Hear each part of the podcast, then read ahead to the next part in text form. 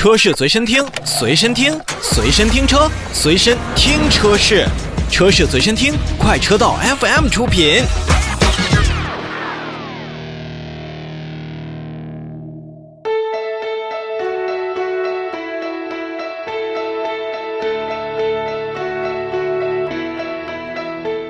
广汽本田的冠道呢，一直是消费者非常喜欢的一台中大型的五座 SUV 产品。虽然有着可以拓展成七座的空间，但从上市开始，冠道一直就是大五座的概念。在冠道刚刚推出的时候，我们也曾经采访过它的设计师，他说了，我们也曾经想过把冠道做成七座，但是实际上呢，很多的感受上来看，我们做五座是为了整个。每个成员做的更加的舒适。其实不说这么多，冠道在这个级别当中呢，确实销量不及汉兰达，但它确实是购买汉兰达车主的这样的一个备选的车型存在。那在前两天呢，中期改款的冠道也是正式发布了官图，并且进行了上市。而且最最重要的一点，之前我们看到的国六排放标准仅仅有一点五 T，也就是二四零 Turbo。而这回的三七零 Turbo，也就是二点零 T 的动力，也是满足了国六 B 的排放标准。那么在外观上，既然是中期改款，可以说冠道对于自己的外观配置以及内饰也是做出了相应的调整。比如它的前大灯继续沿用 LED 的光源，同时在格栅和镀铬装饰条整体性更加的好。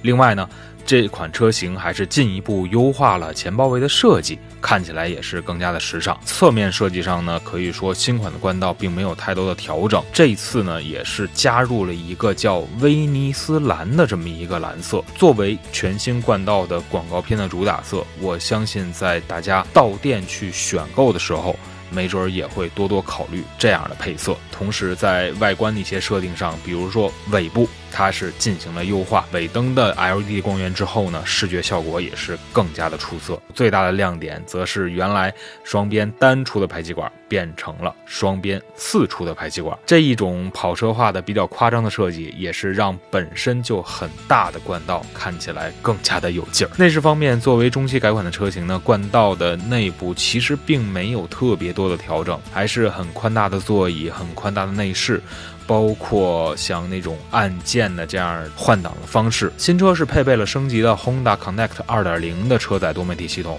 那么它在功能包括整个的 UI 设计上面呢，可以进行了一定的一个优化。同时呢，它的中控屏虽然只有八英寸，但是可以支持角度可调。然后在中控台的下方还是增加了目前至少是我非常喜欢的无线的充电这么一个区域。那在舒适性方面呢，除了在龙拱当中有了这个降噪的这个功能，高配车型上还是搭载了 ANC 的主动降噪的这么几个扬声器，应该是在主副驾驶以及包括后排的三区空调等等等等方面也是。有配备的，作为本次主打的三七零 Turbo，满足了国六 B 排放标准，我觉得自不必多说，它的动力效果应该是满足绝大部分消费者对于动力上的一些渴求。一点五 T 的动力虽然不能说太肉，但实际上由于它的基础排量的。缺失的问题在动力方面也谈不上有多么强劲，而且由于满足了国六 B 的排放，